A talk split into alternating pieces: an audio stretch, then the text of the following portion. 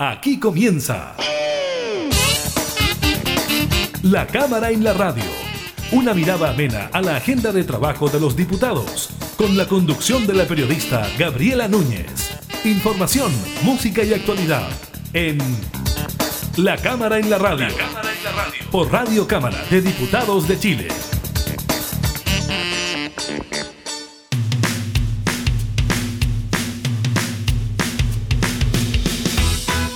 Hola, ¿qué tal? ¿Cómo están? Bienvenidas y bienvenidos a un nuevo programa de la Cámara en la Radio. Estamos junto a ustedes, como siempre, entregando información legislativa y temas de actualidad. En esta oportunidad estaremos conversando con el diputado de la UDI, Osvaldo Urrutia, sobre la realización de las ollas comunes y ciertas propuestas que tiene el diputado para ordenarlas e institucionalizarlas. Le contaremos sobre el último balance del MinSal que nuevamente trae cifras complicadas en cuanto a los contagios de COVID-19 y también le estaremos comentando sobre las intensas y fuertes fiscalizaciones que se registrarán en el feriado de Semana Santa porque prácticamente todo el país va a estar en cuarentena. Y además le estaremos contando sobre las condiciones para realizar actividad física al aire libre en las comunas que se encuentren confinadas. Iniciamos la cámara en la radio.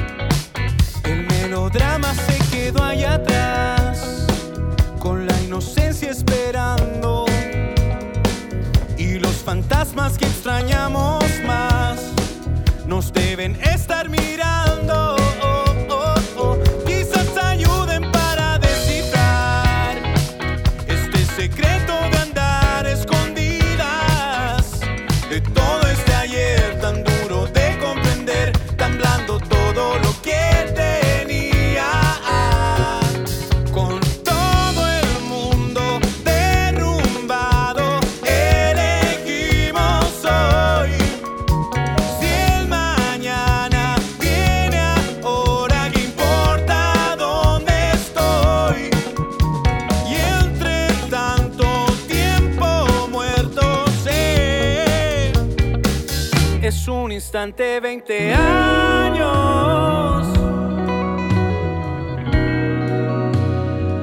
Es un instante 20 años.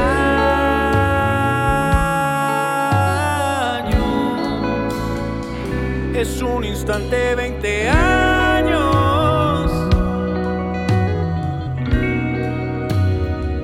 Es un instante 20 años, aunque se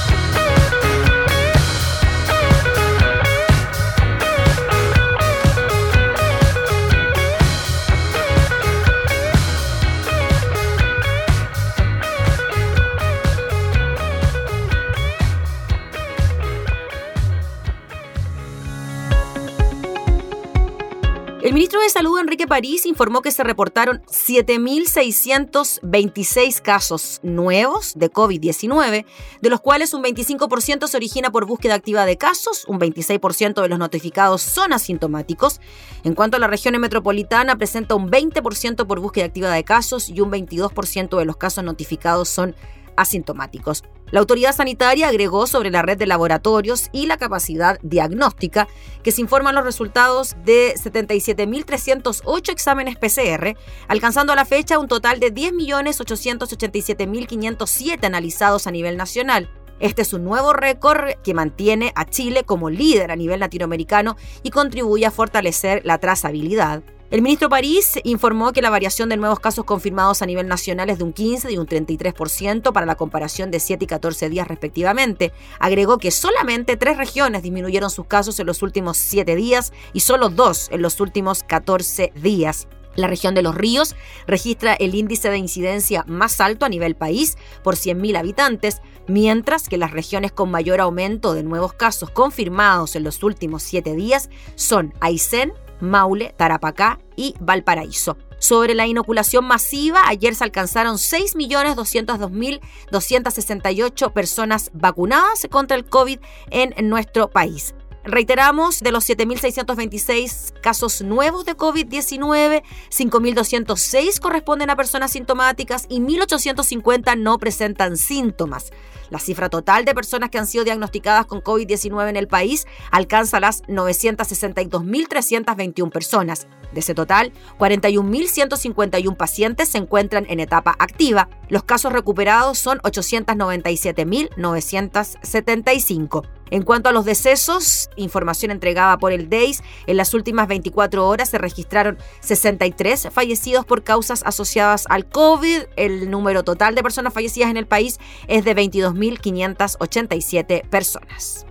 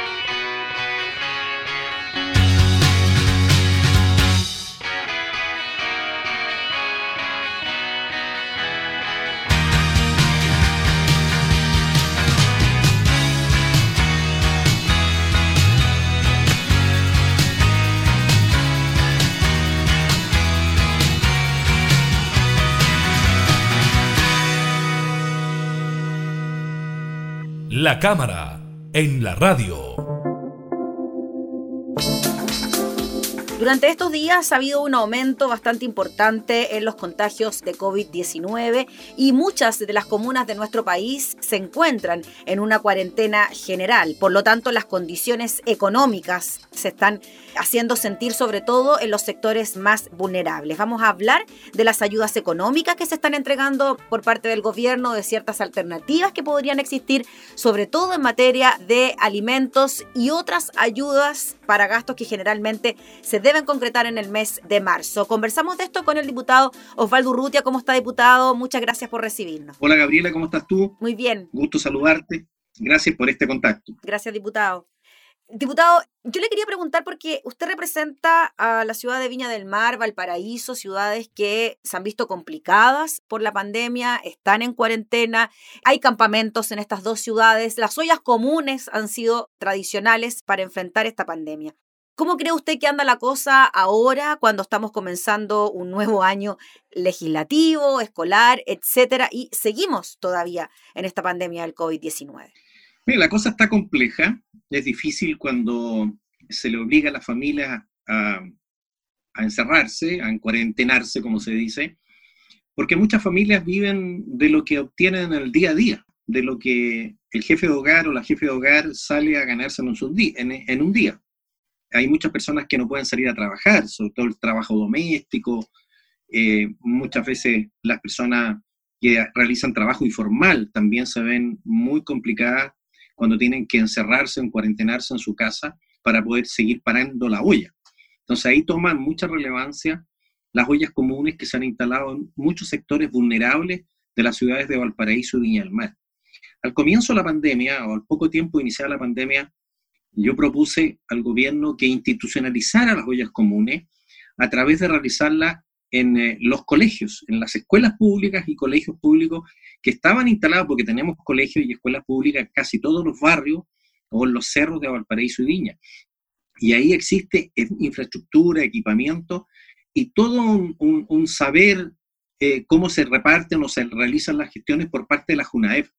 A mí me hubiera gustado, yo hubiera preferido que la JUNAEP se hiciera cargo de un programa nacional de ollas comunes que se puede realizar en los colegios, aprovechando los comedores, aprovechando las instalaciones que están en los colegios, las cocinas, los las manipuladoras de alimentos y todo el expertise que tiene la JUNAEP para poder repartir, elaborar primero y distribuir raciones a lo largo de todo Chile.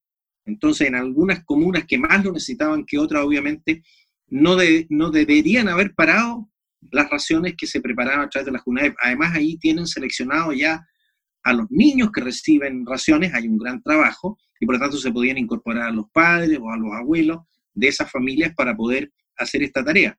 Lamentablemente no se hizo y esto de las ollas comunes ha quedado como algo espontáneo, eh, que digamos sea de paso en algunos casos, ya que estamos en campañas políticas y en la pre-campaña también, muchas ollas comunes se levantaron con el objeto de ganar adeptos o votaciones, fueran o no fueran necesarias, pero y hay otras que han salido por la mera voluntad de algunas juntas de vecinos, que se han organizado y han pedido recursos a, a, todos, a parlamentarios, empresarios, a todos los que podemos podido colaborar para mantener en pie esas ollas comunes. Que son necesarias, son muy necesarias. A mí me habría gustado haberlas institucionalizado un poco más, para haber sacado aquella parte política o de aprovechamiento político de las ollas comunes y haberlo dejado en esta institucionalidad que a mí me parecía que la JUNAEP, la Junta Nacional de Auxilio Escolar y Becas, que es que, quien administra a nivel nacional las raciones escolares, pudiera hacerlo de la mejor forma posible y llegar al mayor número de personas vulnerables para que no pasaran hambre durante la pandemia.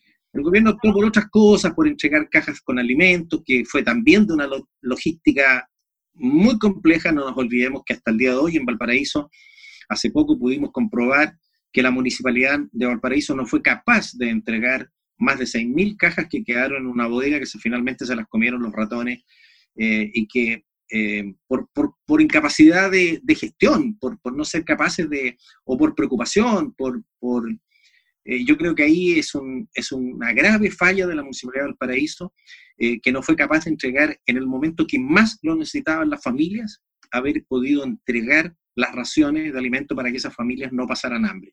Por eso, si hubiéramos partido de la otra forma me parece que habría sido mejor, porque no habríamos dependido de la buena voluntad o de la capacidad de gestión de los alcaldes para haberse involucrado en un programa que era tan eh, importante pero que requería de la gestión y de la logística de las municipalidades para distribuir. Diputado Urrutia, y para ahora, para este 2021, porque claro, el 2020 tuvimos una situación bien complicada en materia económica, se entregaron estas cajas de alimentos con las complicaciones logísticas que usted nos comentaba también en distintos puntos del país, y ahora este 2021, a pesar de que tenemos un proceso de vacunación que ha sido bien exitoso, la cosa, según los expertos mm, de salud, podría extenderse quizás hasta el mes de junio, en una condición como esta. ¿Usted cree que su idea entonces de institucionalizar las ollas comunes por medio de la JUNAEV podría concretarse en este momento? ¿Cómo ve usted esa posibilidad y que se sigan entregando alimentos? Porque si se entregaron el año pasado, ¿qué pasará con este año? A mí me parece que es perfectamente posible hacerlo.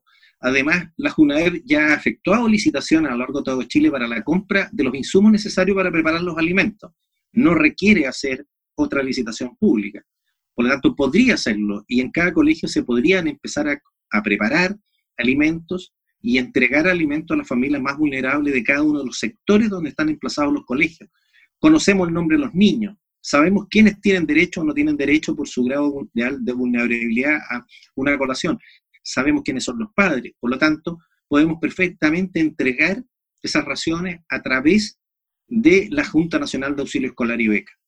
Y sobre todo en los tres meses más, como tú dices, los tres meses más complicados que nos quedan, que son abril, mayo y probablemente junio, si es que no alcanzamos la inmunidad de rebaño, producto de que la, ojalá la vacunación vaya lo más rápido posible y antes de junio podamos tener vacunado o cumplir la meta de vacunación que se ha autoimpuesto el gobierno, que es tener a 15 millones, a toda la población objetivo, que son aproximadamente 15 millones de chilenos. Estamos llegando a los 6 millones, mm. pero nos queda todavía trecho eh, que recorrer y espero que, que, se cumpla esa meta, que todos los chilenos yo creo que aspiramos que se cumpla, porque, pero tenemos tres meses complicados. Marzo, lo que queda de marzo, abril yo creo que todavía va a ser complicado y vamos a tener que estar muchas comunas en cuarentena a medida que vayamos logrando la inmunidad de rebaño. Esto puede bajar y quizás junio y julio ya van a ser un poquito meses más con mayor libertad para desplazarnos, pero siempre manteniendo los cuidados y eso eso no se termina, el uso de la mascarilla, el distanciamiento social, porque aunque tú estés vacunado, todos sabemos que puede ser portador igual del virus. Diputado Urrutia, y en virtud de aquello de que se vienen meses complicados, ¿qué le pareció el plan de ayuda impulsado por el gobierno que incluye un IFE 3.0, bono clase media, medidas para las pequeñas y medianas empresas, préstamos blandos? Bueno, esta verdadera red social, eh, que yo creo que es muy oportuna y necesaria, eh, que el gobierno ha ya manifestado y que se, se va a transformar en proyectos de ley que están llegando ya al Congreso. Vamos a tener que trabajar intensamente para sacarlos a la brevedad todos adelante. Afortunadamente son proyectos, son la, la versión 2.0, por decirlo de alguna manera, de proyectos que ya discutimos y aprobamos. Mm. Por lo tanto, no debería, presumo, presumo que no debería haber mayor dificultad para aprobarlos, porque son urgentes, son necesarios y ojalá que nadie eh, ponga cortapisas para sacar y aprobarlos, ojalá durante la próxima semana, a más tardar primera semana de abril, para que todos los chilenos que están esperando esos apoyos sociales y toda esta red de apoyo que van a las personas más desposeídas, los más vulnerables, pero también a la clase media, que muchas veces nos quejamos y decimos la clase media está sola, nadie la apoya, hay mucha ayuda también para la clase media, podamos eh, salir adelante, aprobar esos proyectos de ley para que puedan empezar a recibir los beneficios. Diputado Urrutia, durante los días anteriores usted presentó un proyecto de resolución que tiene que ver con los permisos de circulación. Sabemos que el mes de marzo además es complicado tradicionalmente por una serie de gastos en los que tienen que incurrir las familias, a pesar de que muchas comunas se tuvieron que suspender las clases, los pagos se tienen que seguir realizando igual, matrículas, etcétera. ¿Habría posibilidad de que se aplazara este pago, diputado? ¿Cómo ve usted el escenario? Eh, mire, yo, yo creo que es posible, pero hay que llegar a acuerdos, hay que llegar a acuerdos y espero que en el, en el Congreso eh, encontremos esos acuerdos. El Congreso es para eso, para conversar y plantear los temas y poder, poder eh, dada la situación especial de emergencia que estamos viviendo. Si esto no, no estamos viviendo al igual que el resto del mundo, estamos viviendo en una epidemia de carácter mundial y Chile está viviendo la segunda ola que ha sido más intensa que la primera. Entonces, si no tomamos medidas extraordinarias, yo entiendo las complejidades que puede tener aplazar ciertos pagos que permiten de que, por ejemplo, las municipalidades puedan recibir, seguir haciendo su pega. ¿ya? Pero eh, el gobierno también ha adelantado que a algunas comunas les va a enviar apoyo para poder enfrentar eh, la pandemia o para poder enfrentar la disminución de ingresos que ha tenido producto de los menores recaudaciones que ha hecho, porque han habido eh, disminuciones en varios frentes. Por de pronto le pongo un caso dramático, la Municipalidad de Viña lleva más de un año sin recibir ingresos por parte del casino.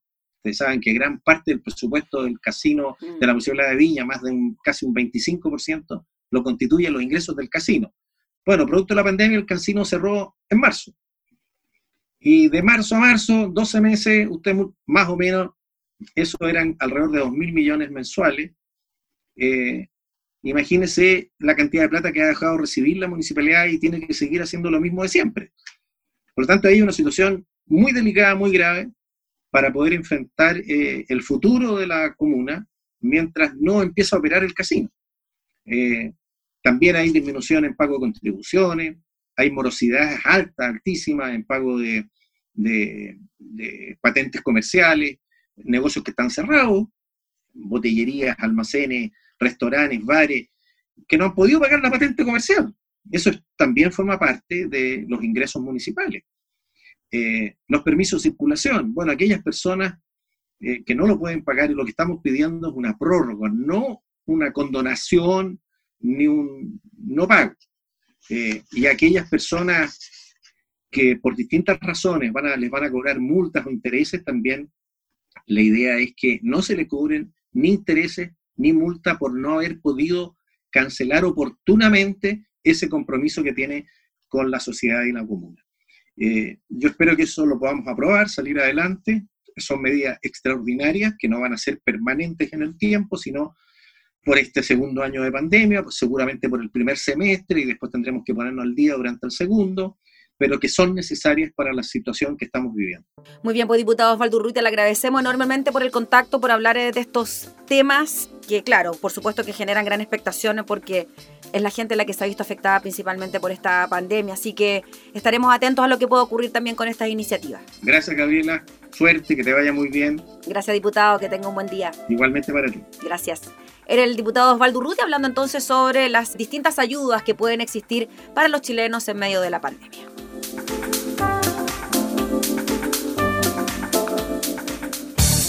Información parlamentaria, entrevistas, música y actualidad.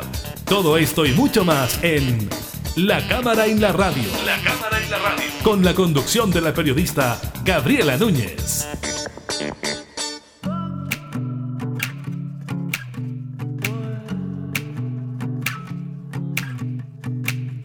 Olvidarme ya no tiene más sentido.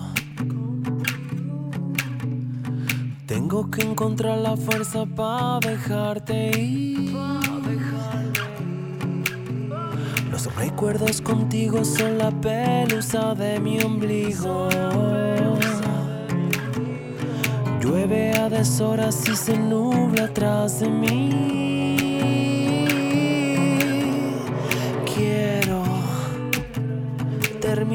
Con esto.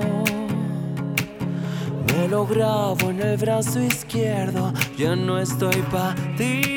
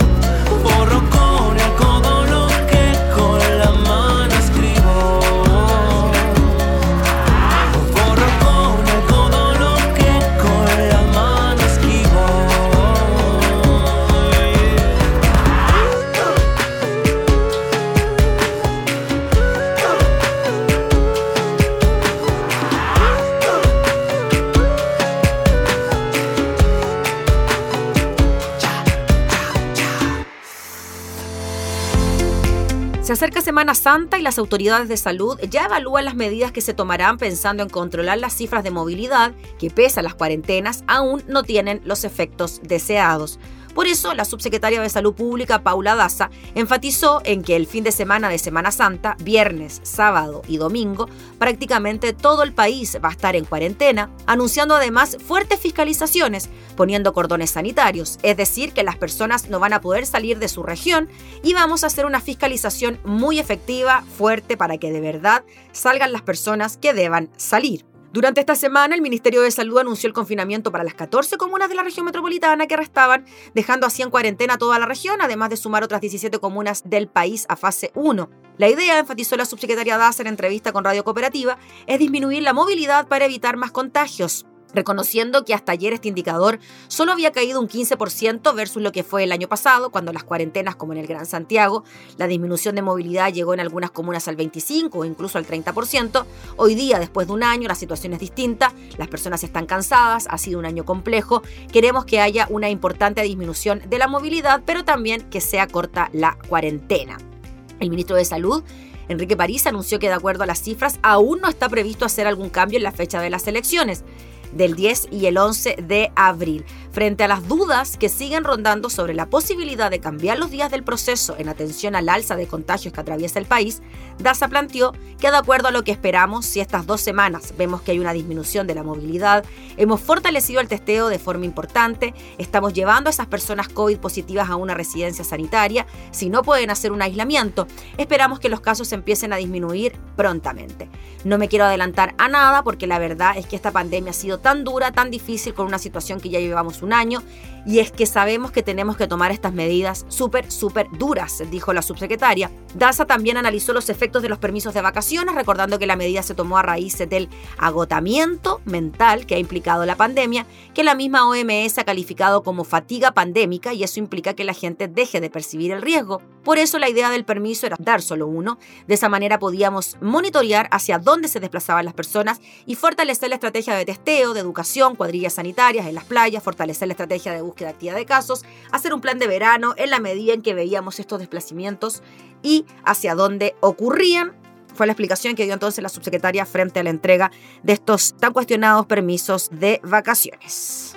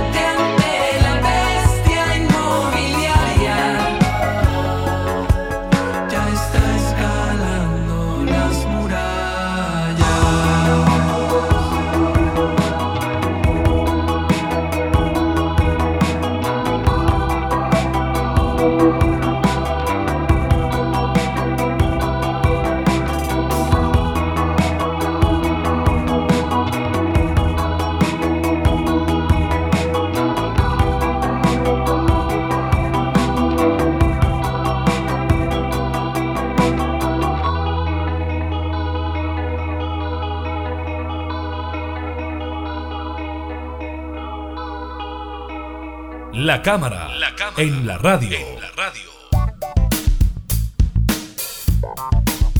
Este fin de semana del 27 y 28 de marzo, toda la región metropolitana estará en cuarentena, fase 1 en total. Para que se haga una idea, son 198 comunas en todo el país las que estarán en esta fase. Entre las medidas anunciadas esta semana figura también el endurecimiento de los protocolos para quienes viajen al extranjero y regresen a Chile y la suspensión del permiso de desplazamiento individual durante este fin de semana. Si bien actividades como realizar compras, asistir a horas médicas no urgentes o pasear a las mascotas ya no se puede realizar, con la suspensión de esta autorización general, uno de los aspectos que se mantuvieron corresponde a la banda horaria de Elige Vivir Sano. En fase 1, cuarentena, se puede realizar actividad física entre las 7 y las 8 y media de la mañana de lunes a viernes. Durante los sábados, domingos y festivos, este horario se extiende entre las 6 y las 9 de la mañana. En tanto, en transición, fase 2, entre lunes y viernes, se puede realizar actividad física al aire libre en cualquier horario, excepto durante el toque de queda, y respetando el aforo máximo de 10 personas. La banda horaria rige oficialmente los sábados, domingos y festivos, día en que al igual que en cuarentena, también se puede realizar actividad física entre las 6 y las 9 de la mañana. La actividad física o deporte debe ser de carácter individual y si se realiza en grupo debe ser el mismo grupo familiar. Es muy importante que este horario que se use para hacer actividades físicas o deportes sin usar el auto transporte público para desplazarse, dijo Daniela Godoy, secretaria ejecutiva del Plan Elige Vivir Sano. ¿Qué fue lo que dijeron desde el plan Elige Vivir Sano? Se puede usar la bicicleta, salir a correr, caminar o sacar a la mascota.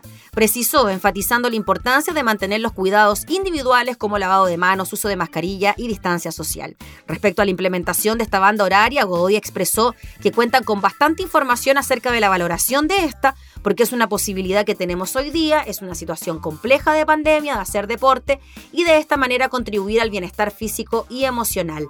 Las familias y los niños han sido grandes afectados por la pandemia, especialmente en términos de su educación y de su salud mental, dijo Blanquita Honorato, subsecretaria de la Niñez. Se ven desprovistos de la posibilidad de socializar, salir, ir al colegio, ir a sus actividades regulares. Eso afecta gravemente su salud mental. Por eso estamos incentivando a que los niños puedan hacer deporte y si requieren hacerlo afuera, la idea es que ocupen este horario sin necesidad de pedir permiso. Así, las familias no tendrán que elegir entre salir a comprar o salir con sus niños, sino que van a poder usar este horario para hacer deporte, actividad física y mejorar así los índices de salud mental y física, concluyó la subsecretaria de la Niñez. Además, en respuesta a los resultados que arrojó el mapa nutricional de la JUNAEP junto a Elige Vivir Sano, que mostró que un 54,1% de los niños y adolescentes tiene obesidad o sobrepeso, implementaron en su sitio web el apartado Vida Saludable en Casa. Recuerde, en el sitio Elige Vivir Sano, pues bien, usted ingresa al link Vida Saludable en Casa y podrá ver y revisar alternativas para intentar cuidarse durante esta cuarentena.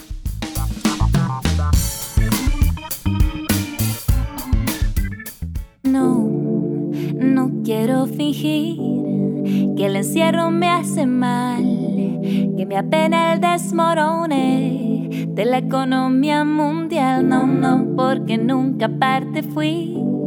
Cuando lo fui me enfermé. Siete veces en dos meses. ¿Quién puede vivir así? Uh, uh.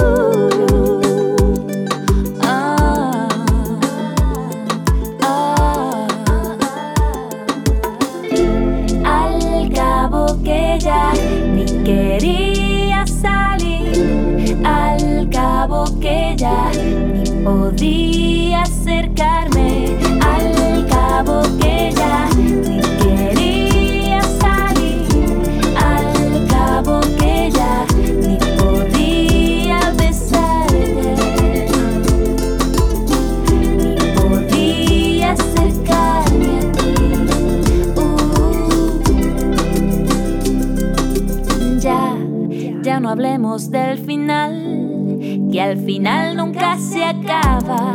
Nos dijeron que el 2000, 2000, 2012, 2020, pero no estamos aquí. Se sostiene bien la matriz. Uh, al cabo que ya ni quería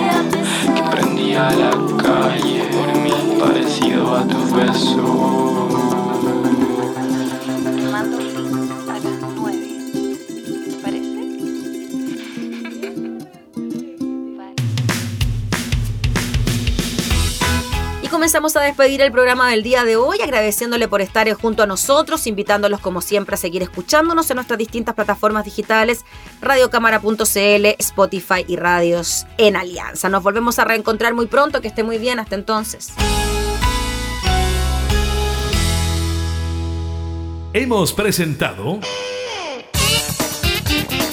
La Cámara y la Radio. Una mirada amena a la agenda de trabajo de los diputados. La Cámara en la Radio. Con la conducción de la periodista Gabriela Núñez. Información, música y actualidad. En Radio Cámara de Diputados de Chile. Acercando las leyes.